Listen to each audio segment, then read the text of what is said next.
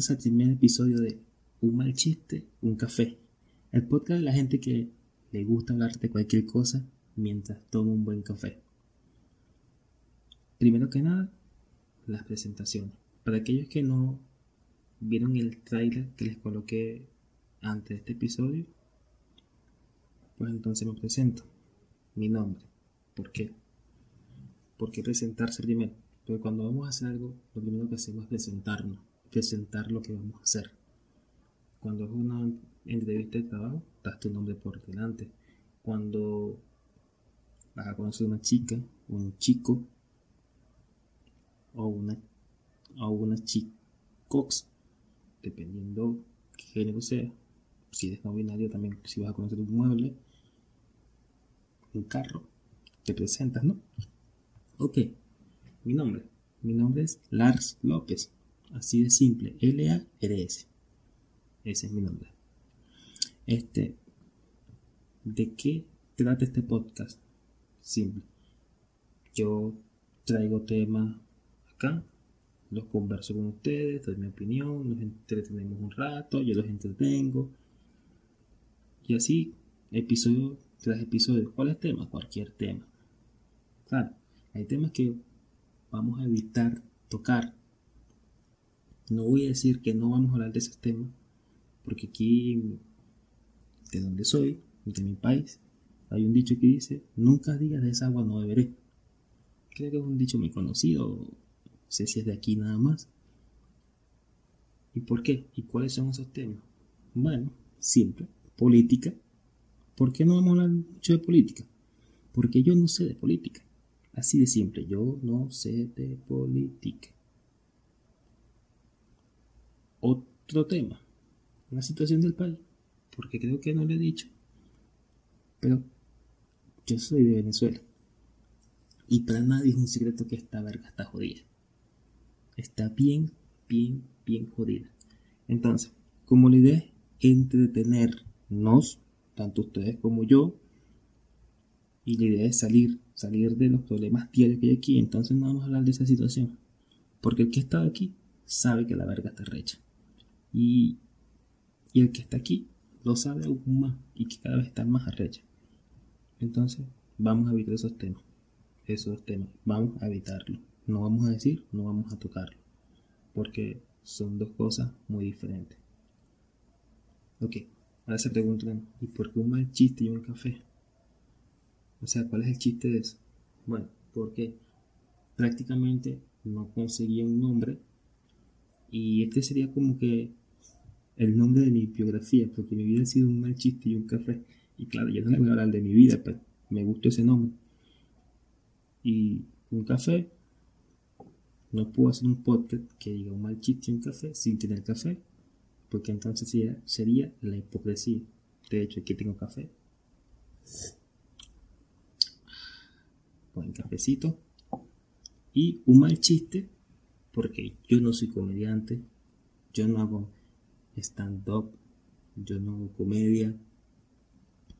Sin embargo, voy a intentar ser un poco chistoso para ustedes, darle un poco de comedia a esto para divertirnos. Y sé cómo sé que no soy comediante, como sé que no hago comedia, sé que mis chistes serán lo más probable es que mis chistes serán malos.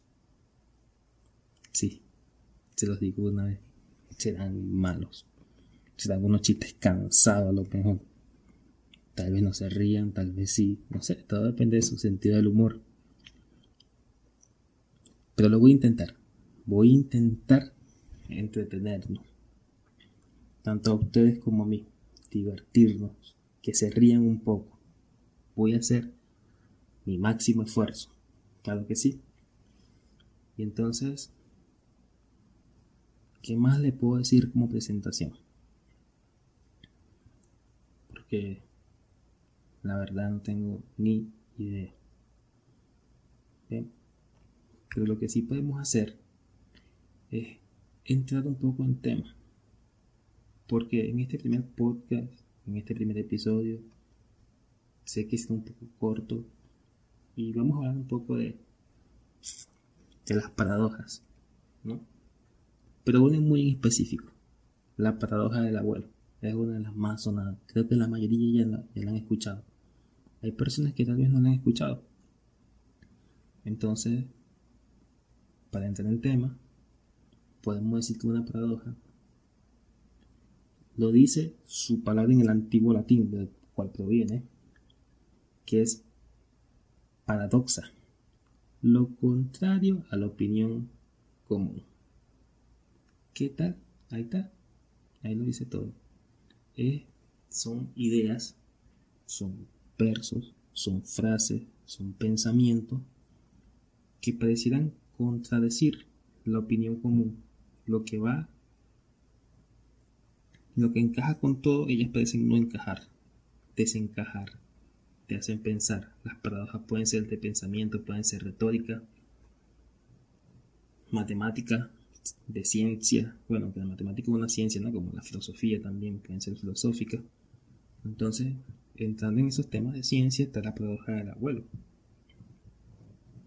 Este, ¿Cuándo se crean las paradojas? Ante, ante la paradoja del abuelo como tal. Yo en que estuve investigando, tal vez no investigué mucho, em, se cree ya en la antigua Grecia, aquellos tiempos cuando los filósofos eran muy reconocidos, no hay una fecha como tal, no conseguí una fecha exacta, ni conseguí un primer paradoxos. Alguien que tira la primera paradoja. Claro que no. Entonces, sé que se crea aquel tiempo, un tiempo muy lejano, cuando valía la pena ser filósofo. Porque me puse a pensar, oye, antes cómo, cómo era diferente la cuestión. Antes los filósofos eran personas oídas, respetables. Antes un filósofo he escuchado. Tenía un, puesto, un harto puesto en la, sociedad, ¿no? Que si el consejero de un gobernador, del emperador, que si era alcalde, que era parte de, un consejo comunal, qué sé yo, tenía un puesto y era escuchado por grandes personajes. Yo me imagino, yo me imagino que, un ejemplo, no, voy a poner aquí un ejemplo así, un invento mío. Ponte, imagínate que estás allá en aquellos tiempos con esa gente, toga y tal, viene su emperador con, con su toga y su barba bien acomodada, y se acerca al filósofo que es su consejero. ¿no? El filósofo también, un tipo con, toga, bien acomodadito, pero una barba más larga porque tenía más sabiduría. Mientras, no la barba, mientras más larga sea la barba, es más la sabiduría. Ese es un hecho. Y el emperador le dice, oye, vienen las elecciones.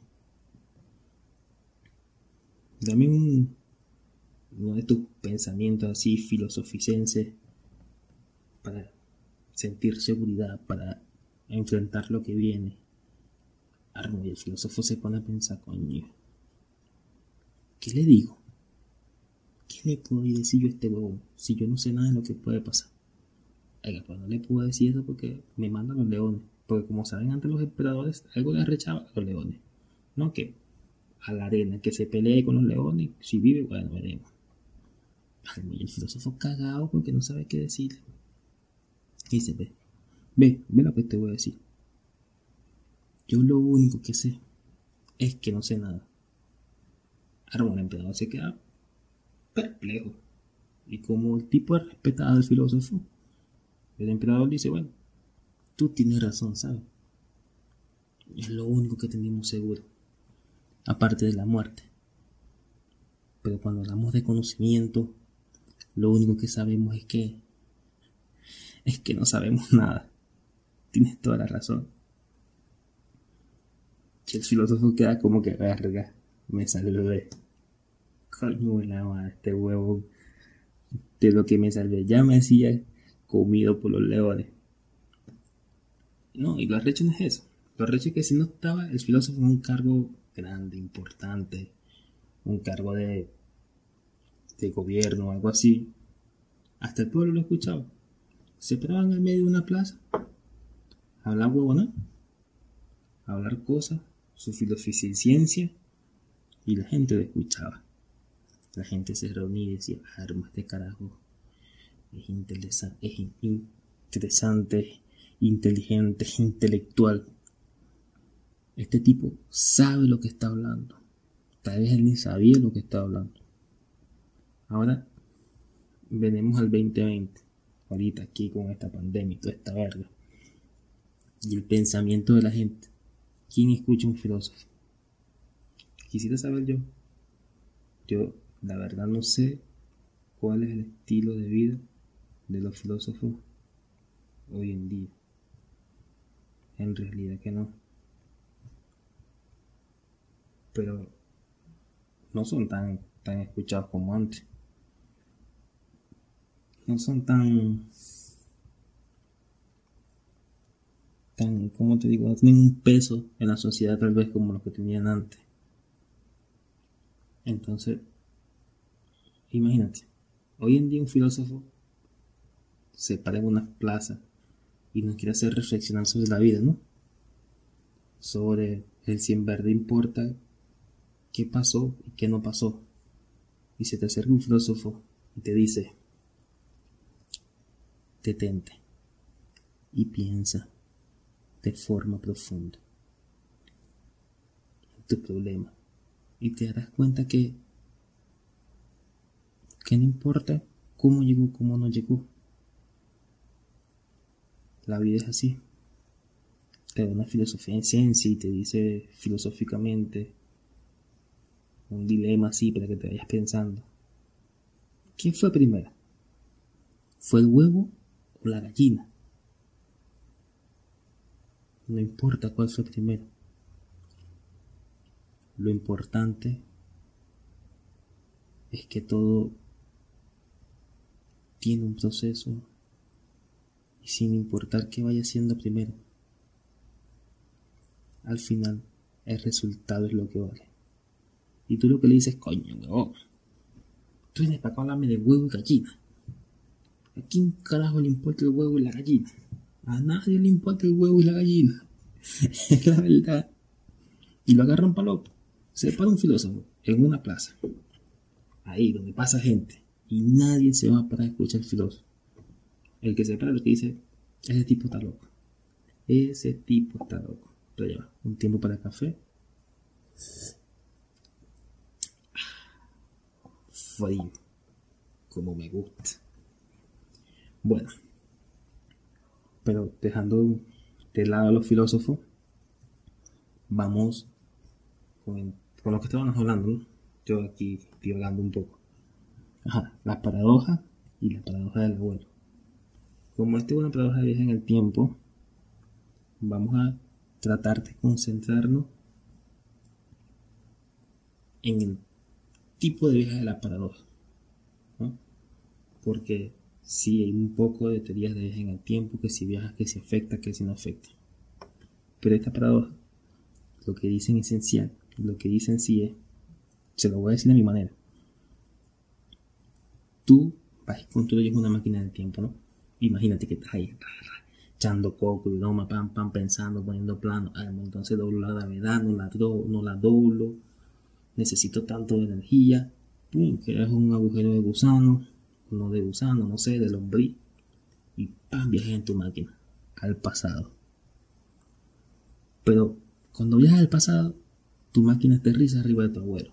Mataste a tu abuelo y tu abuelo ni siquiera había engendrado a tu papá tu abuelo no había tenido suficiente sexo salvaje, coito salvaje con tu abuelo para que naciera tu papá. Entonces, ¿qué pasa? Como tu abuelo no tiene a tu papá, tu papá eventualmente no te puede tener a ti, y entonces tú no naces. Como tú no naces, no se crea una máquina del tiempo, y como no se crea una máquina del tiempo, tú no puedes viajar al pasado y matar a tu abuelo. Y como tú no viajas al pasado, a matar a tu abuelo, entonces tu abuelo vive. Y tu abuelo vive, tu papá nace, porque obviamente tu abuelo tiene coito salvaje con tu abuela. Y tu abuela le dice, te dice, no lo vayas a echar dentro. Pero tu abuelo está ahí fajado y, verga, verga, lo eché adentro. Y nace tu papá. Y tu papá conoce a tu mamá. Y la misma historia se repite. Tu mamá, no lo vayas, que no lo vayas a echar adentro. No me dijiste tarde. Ya listo y nacen ustedes. Naces tú. ¿Ves? Cada vez que la mayoría somos no deseados, somos eso. Somos productos, no lo vayas a echar a ti. Es tarde. Bueno. Y así sucesivamente. Y se crea un bucle. Un círculo cerrado que se repite una y otra vez. Y naces y no naces y naces y no naces. Entonces, una de las cosas que lleva esta, esta teoría es que, bueno, si es así, entonces viaje en el tiempo no es posible. No es posible. Y me puse a pensar, bueno, en realidad una de las cosas que, que haría que el viaje en el tiempo no sea posible tomando en cuenta esto es que, según yo, mi entendimiento, no soy experto, aquí viene mi, mi no sapiencia, mi ignorancia, por decirlo así. Sí, no puedo decirlo así, sí, así, mi ignorancia. Hasta donde yo sé, la materia no puede ser creada de forma espontánea, ni puede desaparecer de forma espontánea. Y siendo así, entonces el hecho de que tú no nazcas y desaparezcas de forma espontánea va en contra de la ley, y eso anularía el viaje en el tiempo. O matas a tu abuelo, pero tu existencia sigue, o no puedes vivir en el tiempo y anular la existencia. Pero entonces me puse a pensar otra cosa, algo más, ¿no? Vamos a verlo así. Ok. La materia no se puede destruir de forma espontánea ni tampoco se puede crear. Pero ¿qué pasa con la materia? Todos somos hechos de pequeñas partículas, somos polvo de estrellas. Hay una teoría que dice que, bueno, que la causa de todos los efectos hacen que todo se coloque en el lugar que debe estar. Entonces estamos donde estamos y las partículas que nos hacen es por el hecho de todos los eventos sucedidos antes a nosotros, antes de la hora, que llevaron a que todas esas partículas converjan, que todas esas partículas coincidan en hacernos a nosotros. Entonces, ¿qué pasa si viajas al pasado y matas a tu abuelo. Esto es lo que yo me imagino. De repente tu existencia, como alteraste todos los eventos que llevaron a que las partículas te creen a ti, ya lo que hiciste fue, ¿cómo te lo explico? ¿Cómo les explico? Este, ya lo que hicimos fue que las partículas ahora no nos vayan a crear a nosotros. Esas partículas las que has hecho terminan siendo algo más. No sé, una casa, una mesa, un teléfono. Un mojón que está botando un perro ahorita mismo. Entonces, ¿cómo vamos a desaparecer? La pregunta del millón, porque esto es lo que yo quiero saber. Lo que me encantaría saber de todo eso. ¿Cómo desaparece? Explotas instantáneamente. Yo me imagino algo así, como tus partículas tienen que reubicarse en el espacio para hacer lo que le corresponde hacer ahora que no eres tú, por un pequeño instante te verías como desarmado. Imagínate un rompecabezas de mil piezas, que lo tienes ahí con las piezas donde deben estar, pero no puestas enlazadas todas, sino que puedes ver separaciones entre todas ellas, así. Nos veríamos como que separados todos, como con galletas por todos lados, como roto, agrietado. Y de repente como que si nos hiciéramos polvo no olvidamos nada. Así lo veo yo. Pero no sé. Díganme ustedes. Coméntenme. ¿Cómo piensan ustedes que sería ese efecto de desaparecer si alteráramos el pasado? Porque debe ser interesante. Y bueno, investigando también un poco sobre esta paradoja me conseguí con la paradoja de Hitler. La paradoja de Hitler es una versión un poco más extrema de la paradoja del abuelo. Porque es igual, viajas al pasado y matas a Hitler antes de que haga todo el desprejuste que él hizo, todo el desastre que hizo y todo el genocidio que creo, lo mata. Entonces, ¿qué pasa con esta paradoja? ¿Qué pasa con este hecho? Que a diferencia del abuelo, que cuando tú matas a tu abuelo, afectas nada más y directamente tu futuro, aquí no vas a afectar tu futuro. Aquí prácticamente afectas el futuro de todo el planeta. ¿Por qué? Porque estás alterando, alterando la vida. Bueno, no sé ni por dónde empezamos. Primero de los judíos, a quien tanto Hitler le jodió la vida. ¿Cierto? Y no nada más ellos, sino que los aliados la, guerra mundial, que todo, toda esa gente que fue a la guerra de los diversos países que, luchó que lucharon contra Alemania, o sea, fueron personas, millones de personas que su vida va a cambiar también. Entonces prácticamente estamos cambiando el mundo por completo, por completo. Tal vez uno y otros países que no se verán afectados.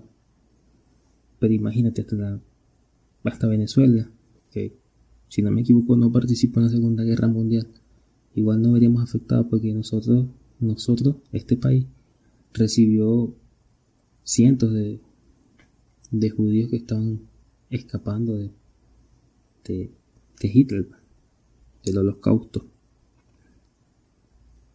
Entonces me puse, me puse a pensar, si viajamos al pasado, tan al pasado, y nos conseguimos con un Hitler bebé, ¿Sería moralmente correcto, moralmente correcto, asesinarlo? Y podrían hacerlo. Porque es arrecho, es difícil. ¿Por qué le digo que es difícil? Porque cuando llegas y te consigues con un bebé Hitler, te vas a conseguir con un bebé, con un bebecito con cara inocente. ¿Ves? Y no te vas a conseguir con un bebé con la cara de mamá huevo como el adulto. Que es algo, diferente. Porque si tú te consigues un bebé con esa cara de mamá huevo, con ese bigotico de mamá huevo que tiene un adulto y ese peinadito bien, bien, bien mamá huevo por cierto, ahí sí, lo haría, de seguro que sí. La otra cuestión es que sí sería moralmente correcto. Pero pasa casi con todos los tiranos. Con casi todos los tiranos. En serio. Que si te consigues a bebé Stanley, no va a tener la misma cara de mamago que el Stanley que todos conocemos en los libros de historia. Que si bebé Chávez no va a tener la misma la misma verruga de mamago en la frente. Bueno, la verruga puede que sí, puede que no, no creo que lo tenga. Pero no va a tener la misma cara de mamago. Bien. Entonces, eso lo hace un poco difícil. Sabemos que los bebés tienen esa carita todo inocente y tal de que, de que son inocentes. Sí. Y la otra, la, pregunta aquí, que dejo al aire para que respondan, es si sería moralmente correcto matar a alguien por algo que aún no he hecho. Es una gran pregunta y se la dejo allí, en el aire, para que las respondan, para que se acerquen a, nuestras redes sociales. Estamos en Facebook y en Twitter como un mal chiste y un café. Los esperamos. Nos vemos la semana que viene con el próximo episodio de este fabuloso podcast. Y nada, pueden escucharnos, pueden escucharnos en todas nuestras, en todas las plataformas o en su plataforma favorita de podcast. Así es simple, pueden escuchar en su plataforma favorita de podcast.